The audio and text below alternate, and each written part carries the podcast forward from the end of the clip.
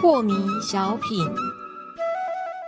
张讲师您好，有一位听众朋友，他想请教讲师，他说啊，讲师您跟我们讲这个义的定义，您说义的积极面就是助人，义的消极面就是克己，那只会说自由不克己的就是不义哦。所以讲师是不是有节度的自由才是真自由？是不是这样呢？讲师，这个是必然的啊，就是我们的自由要在能够成人成己的范围内啊，是那么这个自由呢，呃，它才显得高尚。这个人我们就会说他道德高尚嘛。那么你拥有你的自由，可是损人损己呀、或者害人利己呀、那我们就会说啊，这样的自由啊，这样的人格就非常的卑贱。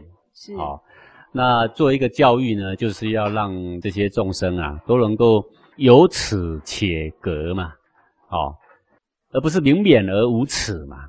是诶，这个古代呢，如果用很强很强的刑罚来治民，最后百姓都不敢犯错，那个叫做明免而无耻啦。百姓可以免去犯罪，但是呢，没有一点羞耻心呐、嗯他高尚不起来。